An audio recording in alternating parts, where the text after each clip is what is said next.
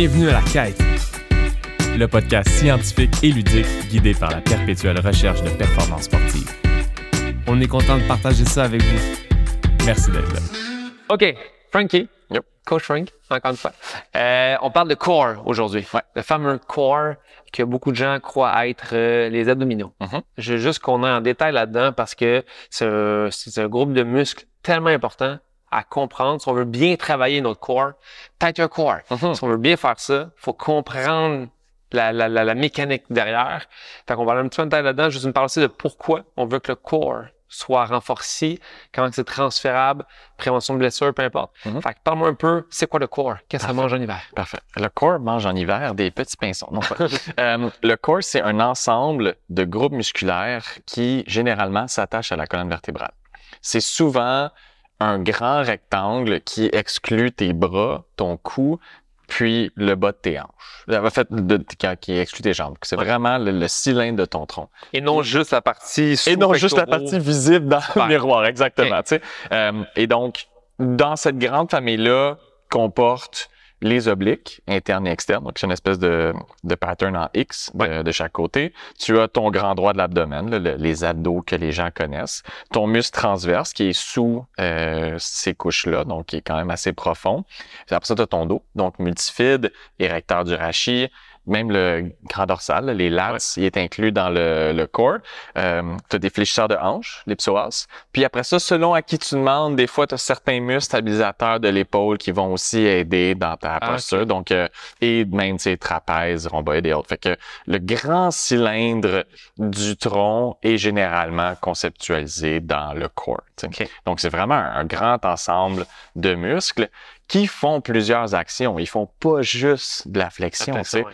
Euh, donc, puis il y a certains auteurs qui suggèrent que si on se fie à l'anatomie des muscles du tronc, ça indique comment s'entraîner. À savoir, ils sont capables de faire des rotations, de la flexion, de l'extension. Donc, on devrait entraîner tous ces patrons de mouvement-là et pas juste la flexion. Et aussi, évidemment, ça fait l'isométrie, ça, stabilise la colonne vertébrale lorsqu'elle est en tension. Ça, c'est sûrement l'action la plus Ouais. importante du corps et c'est probablement une des celles qui est le moins bien entraînée. D'où l'importance de faire des mouvements qui sont des anti-rotations, Ouais, anti-flexions, ouais, exactement. Tu parles un peu des catégories de comment travailler les angles de tout le corps. ouais. Comment on fait ça? Ben, tu sais, tu as parlé d'anti-rotation, anti-flexion, puis c'est souvent comme ça que c'est instinctif de conceptualiser l'entraînement du corps. Ce que je veux dire par là, c'est tu vas essayer de cocher les quatre grandes cases. Mhm. Anti-flexion, anti-rotation, anti-extension, puis bracing, l'aspect de,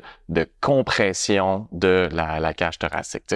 Donc, tu, on peut aller un petit peu plus loin dans les, les sélections d'exercices si tu veux, mais au fond, je pense que de savoir qu'un entraînement du tronc complet, c'est un entraînement qui t'amène à faire ces quatre grandes familles de mouvements-là. De résister à la flexion, de résister à l'extension et de résister à la rotation. Donc ça, c'est les trois anti qu'on a dit tantôt. Ouais. Ainsi que l'isométrie d'être en mesure de forcer euh, et de créer de la pression intra-thoracique pour protéger la colonne vertébrale dans des gestes comme un squat, un deadlift, euh, de l'haltérophilie, des sauts, par exemple. On veut être en mesure de garder le tout euh, au bon endroit. Puis si j'arrive à cocher les quatre là, Ouais. catégories Ouais. dans ma semaine, Ouais. qu'est-ce qui est bénéfique? Pourquoi le faire? en fait? Ouais, il y a, il y a vraiment beaucoup d'aspects. Euh, généralement, le tronc, c'est la courroie de transmission des forces du corps humain. Donc, bien dit. Euh, si par exemple, je pense à des athlètes, mettons, de kayak, ben ça part de leurs pieds. Et, tu sais, leurs pieds sont attachés dans leur canot, dans leur Mhm. kayak, pardon. Puis là, ils vont mettre de la tension, puis là, ils vont donner un coup de pagaie, puis ce qui transmet la force du pied à la main, c'est tout le tronc, c'est le corps. Dans la plupart des gestes sportifs, le corps est responsable de soit générer de la force ou résister à la déformation pour que la force soit transmise à l'objet. Par exemple, un, swing de baseball ou un swing de golf, ben ça part des jambes, ça part des hanches, puis là il y a tout l'aspect de swing et de rotation que le corps vient créer pour que en bout de ligne, le, bâton ait la plus grande vitesse de rotation possible. Donc, sans un corps qui est fort, une, une rotation rapide est impossible, par exemple. Si on parle d'isométrie, de contraction. Ouais. Tantôt, tu parlais que c'est très important de le travailler en isométrie Ouais. pour qu'il n'y ait aucun mouvement en fait, Ouais. autant pour le deadlift que squat que juste dans un sport en tant que tel. Ouais. Euh, Est-ce qu'il y aurait un bénéfice à, à- bénéfice, Mhm. pas bénéfice, attention, Mais c'est encore mieux que bénéfice. Le bénéfice, ça torche. c'est très scientifique.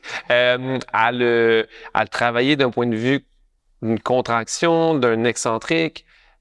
Ben- non. Je prends l'exemple, mettons, de je veux travailler euh, la partie plus oblique, peu importe, Ouais. au lieu de faire des farmer walk avec un poids d'un côté pour travailler ma stabilisation, euh, je vais venir faire des genres de, je sais même pas c'est quoi le nom. Les side bends en anglais. Ah, qu'on être appelle. Ouais. des crunch de côté. Genre. Euh, ou qu'on voit classique, là, Ouais, ouais. avec une plate de 45. Ouais. Est-ce que ça, ça m'aide à après pouvoir stabiliser dans un mouvement comme un squat ou ça fait juste pas vraiment m'aider? Bonne question? Ben, si je comprends bien ta question, tu dis est-ce que si je travaille mes muscles en isolation, je contribue à la qualité de mon corps en général? En isolation et en faisant des contractions. Ah oui, ok, je comprends ton point. Et Ça aide un peu, mais il y a vraiment un aspect patron moteur qui est vraiment important dans l'entraînement du corps. Ou est-ce que s'il y a une raison pourquoi tu ferais tes side bends, là, tes crunchs sur le, co- tes crunchs sur le côté, pour ton sport, je dirais oui. Mais sinon, le plus important, c'est de répliquer les actions sportives d'importance ou les, euh, les mouvements pour lesquels tu es plus faible afin de venir améliorer la situation. fait que si mon squat, Ouais. Quand je descends, Ouais. je sens que mon Tu corps me lâche. un peu, ouais, exactement. Ouais. le dos fait mal, j'arrive pas à garder une belle extension thoracique. Ouais. Puis je fais de la flexion sur ballon. Ouais, exactement. Hein, Des bons vieux setup. Ouais. À quel point ça, c'est transférable? Dans mon squat? Ben, c'est comme l'inverse c'est une de ce question, que tu veux tu comprends? faire. C'est pas une question. Je comprends la passe sur la palette. ouais. Euh, en fait, c'est tout, tout l'inverse de ce que tu souhaites faire. Ouais. Si ton dos s'affaisse, c'est que tu pas les muscles pour retenir ce mouvement-là, parce que les muscles, ça ne fait que tirer, ça Ouais. ne pousse pas. Donc, si ton, ton dos s'affaisse vers l'avant, ça prend quelque chose pour te tirer vers l'arrière. Et donc, tout ça, c'est ta chaîne postérieure. Ouais. Puis, on parlait de la définition du corps. Il y a les érecteurs du rachis, le bas du dos, tout ça, ça compte. Donc, tu vas vouloir créer l'adaptation souhaitée, de faire des redressements dorsaux, on va dire, plutôt que de faire des redressements assis de, de, de crunch. Tu vas vouloir utiliser toute ta chaîne postérieure dans ton dos dans une action qui te redresse, on va dire, Ouais. pour améliorer ton squat. Donc, c'est souvent de partir de la problématique euh, pour gérer l'entraînement du tronc. Par exemple, si tu as mal dans le dos, bien que tu as une bonne posture au deadlift, mais tu as mal dans le dos, ben là, on peut penser que soit que t'es, tu dois apprendre à mieux bracer, puis ça, je, je vais t'en parler dans une seconde, Ouais. ou tu veux juste renforcer le bas de ton dos pour que ça soit moins sensible à la longue. Comme c'est niaiseux, mais être debout longtemps, là, c'est un entraînement de corps à la Mhm. fois parce que il y a bien des gens qui, pendant plus que 30 minutes, s'ils sont debout, leur bas de dos est en feu, tu sais. Puis ça, ça veut dire que le tronc est vraiment pas assez fort. Donc, souvent, en tout cas, dans ma pratique personnelle, lorsqu'il est question de l'entraînement du tronc, je vais soit penser à la performance sportive, aux gestes que je veux améliorer, ou aux plaintes subjectives qu'ont les, les athlètes, les clients pour me dire, hey, telle affaire, ça me fait mal, ou tel mouvement, même dans le gym, ça me fait mal, ben là, ça m'améliore. C'est un indicateur de ça. comment tu peux travailler le corps. Ouais. Si on parle de bracing. Ouais, c'est ça. Fait que ça, je pense que c'est une des une, un des aspects que je voulais le plus mettre de l'avant dans cet épisode-là, c'est apprendre à forcer des abdos. Parce que si tu écoutes n'importe quelle description d'exercice sur YouTube où tu vois des coachs travailler sur le plancher, les gens vont dire ah brace your core ou genre surtout en anglais là, have a nice core, euh, nice and tight. Les gens vont dire ça, Mhm. nice and tight. Ou en français, c'est juste comme contracter les abdominaux. Mais si tu fais juste contracter les abdominaux, tu ne crées pas autant de protection pour ta colonne vertébrale Et tu te mets en flexion. et tu te mets en flexion, veux exactement. te contracter. C'est ça. Fait que ça, on veut essayer d'éviter ça. Pour mieux protéger la colonne vertébrale, ce qu'il faut faire, c'est apprendre à gonfler notre diaphragme, une espèce de, de créer un ballon dans le ventre pour ensuite créer une contraction musculaire autour de ce ballon-là qu'on va avoir créé pour augmenter notre pression thoracique. Fait que, grosso modo, ce qu'on va faire, c'est apprendre à respirer pour gonfler notre ventre, vraiment faire comme une, une bédaine, puis après ça, d'apprendre à forcer de nos muscles pour comprimer cette ballonne d'air-là. Puis ce que ça va faire, ça va rigidifier tout le tonneau du tronc, et là, tu vas être en mesure de faire un squat, un deadlift avec une meilleure posture et une protection de ton bas de dos, parce que Ouais. c'est souvent ça l'enjeu là, pour le, le bas du dos. Je pense que j'aime mes clients qui braçaient trop, moi. Ouais. À l'inverse. OK. Euh, Genre qui respirait pas assez? Oui, mais qui la technique de bracing trop intense dans les deadlifts, dans les squats. Je Ouais. pense par, par peut-être par peur de se blesser, Sûrement. je sais pas. Euh, mais tu sais, si mettons je fais un deadlift, un squat, qui est pas une charge vraiment extrême, Hmm, Qui nécessite. Ouais, ouais, ouais. ouais. un brace. Ouais. Euh, tu sais, si je fais un 12 répétitions de squat, je m'attends pas à ce que mon client fasse. Non, Ah, c'est ça, c'est pas, pas, c'est la contraction. Mais un maximale. 3RM, peu importe, là, je vais dans un, dans un brace. Euh, autre cue qu'on peut donner à quelqu'un pour faire un squat, un deadlift, mais qui, qui est pas super lourd. Euh, Prends le ballon. Ouais, ben en fait, je vais juste prendre la balle au bon puis je vais dire que la charge que tu affrontes nécessite est, est proportionnelle au niveau de bracing que tu Mhm. veux avoir. Une charge légère, on s'attend à pas beaucoup de bracing, puis une immense charge, mais là on veut Ah un immense bracing. Fait que pour ta question, c'est euh, moi ce que je donne comme image, puis souvent je, je le fais aux gens avant de leur en parler. Mettons, ils sont debout, puis là je m'enligne pour leur donner un coup de poing dans le ventre. hein, Ils ont comme une réaction instinctive, puis là, je me dis ça, ce que tu viens de faire là, c'est ce que je veux que tu fasses. Ouais. Tu, tu te protèges comme si tu allais te faire puncher dans le ventre, puis ah, ça instinctivement les gens comprennent comment Ouais. bracer un minimum. tu. Fais pas à faire. Non, c'est ça. C'est juste, c'est comme, c'est instantané. Tu sais, la, la personne n'est pas prête à se faire puncher, fait qu'elle a pas pris de grand respect, mais elle voit que c'est possible quand même de contracter la région puis de protéger la colonne vertébrale sans grande respiration. On parle de protéger, on parle de, de blessures et tout. Moi, en ce moment, mes clients deadlift beaucoup. Ouais. Squat beaucoup. Ouais. C'est- en pratique personnelle, je fais ça. Ouais.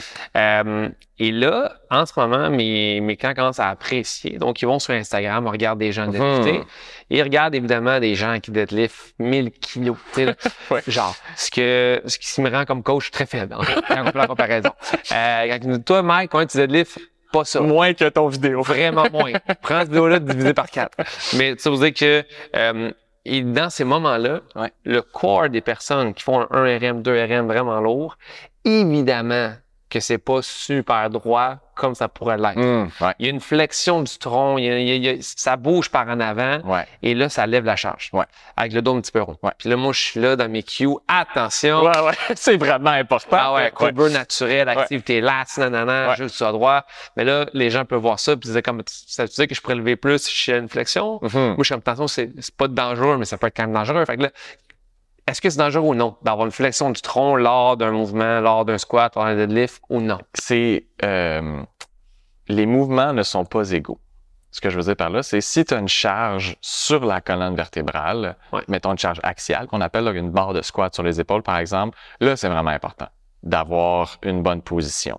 Euh, si tu lèves une barre de deadlift du sol, euh, je vais dire ça, puis ça va être enregistré, mais c'est un peu moins important. Ça reste important, tu sais. Ouais, ouais. Mais tu, tu peux t'en permettre un petit peu plus parce qu'il y, a plusieurs raisons qui font que il y a une certaine forme de tension tissulaire dans ton bas de dos quand tu t'arrondis un peu, puis ça aide à générer de la force, malheureusement, là, parce que tu t'accotes dans tes structures passives. là. Bref, euh, puis une autre chose que je voulais ajouter, c'est ça va toujours être le maillon le plus faible qui va lâcher en premier. Fait que quand tu mets des charges très élevées, ça te permet d'identifier tes maillons faibles. Comme par exemple, si tu mets un charge, euh, euh, un, squat extrêmement lourd, puis tu vois que les genoux ils rentrent vers l'intérieur au moment de faire la transition entre la descente et la remontée. Ah, ben là tu dis que tes abducteurs euh, de tes hanches sont peut-être un petit peu plus faibles. Ou à l'inverse, si au moment que tu te mets à, remonter ou ton dos s'affaisse vers l'avant, puis là tu sais ah c'est peut-être tes érecteurs du rachis. Fait il y a un bénéfice à aller très lourd pour identifier les zones de travail futures, mais il y a évidemment un aspect de sécurité à, à garder en tête là, quand c'est le temps de lever très lourd. là. Bon point. Ouais. Je pense que j'avais vu une vidéo qui, euh, de notre ami Squat University. Oui, pas notre ami, mais j'aimerais qu'il soit. euh, puis il était en rencontre avec un genre de professionnel de la colonne vertébrale Ouais. aux États-Unis, puis il expliquait que s'il y a une, une certaine flexion qui se crée Ouais. lors du départ, Ouais. Mais que la flexion reste la même oui, à le ah, c'est un mouvement, très bon point ça. Ouais. là, c'est pas c'est grave, c'est moins pire. Ouais. Mais s'il y a mouvement Ouais. thoracique ou lombaire à travers le lift, là, le danger peut être vu qu'il y a une instabilité pendant. Ouais, exactement. Ça, c'est un, un- un très bon point et ça m'amène vers un autre aspect, c'est la flexion répétée de la colonne vertébrale. Euh, mettons, je te donne l'analogie d'une carte de crédit. Que tu as dans tes mains, dans, entre tes deux pouces, puis tu, tu, tu essaies de la plier plein de fois. Tu plié, tu plié, tu plié. Ben, va comme apparaître une espèce de suture blanche, right? Il y a comme Ouais. un, un pli blanc qui va apparaître, puis à un moment donné, tu vas être en mesure de la casser en deux. Ouais.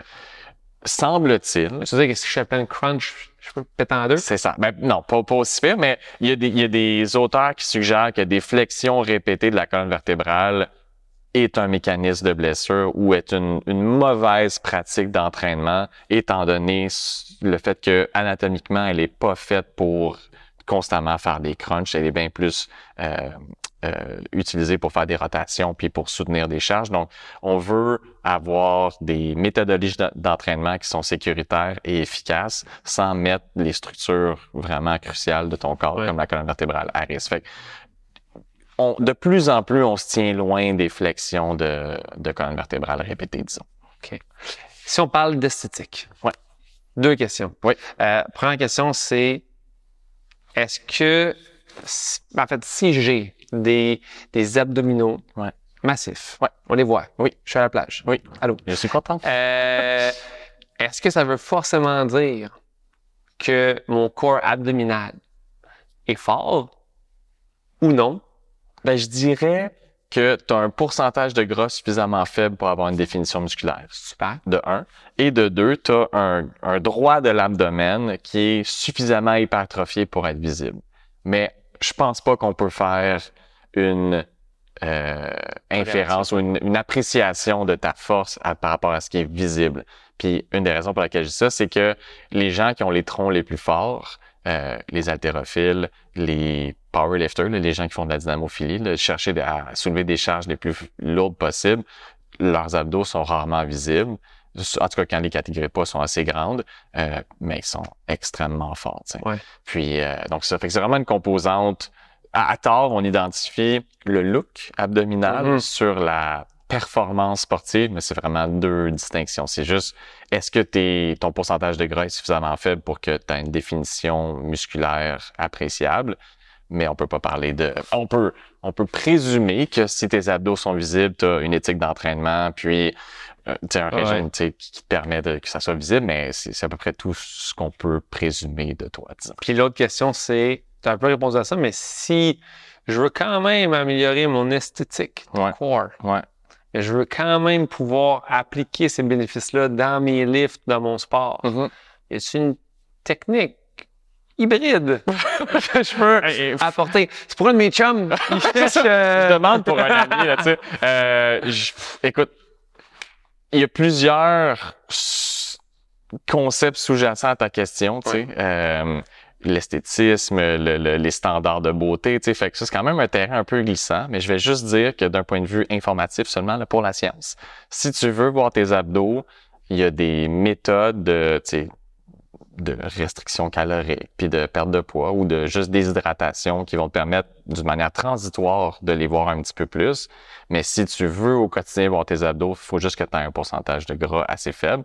Mais ça veut pas dire que c'est santé, ça veut pas dire que c'est durable, ça veut pas dire que tu vas être en santé si tu vois tes abdos. Il y a vraiment beaucoup de lumière jaune là, sur, notre, sur notre dashboard par rapport à vouloir voir ses abdos. Oui. Mais euh, c'est une composante qui est quand même indissociable de l'entraînement du tronc, l'aspect du look. Puis, Mais je pense que le pourcentage de gras est super important. Il y a trop de gens qui pensent qu'il faut qu'ils fassent plus de flexion ouais. pour avoir des abdos pendant que les abdos sont comme cachés derrière Exact. le rideau. Exactement.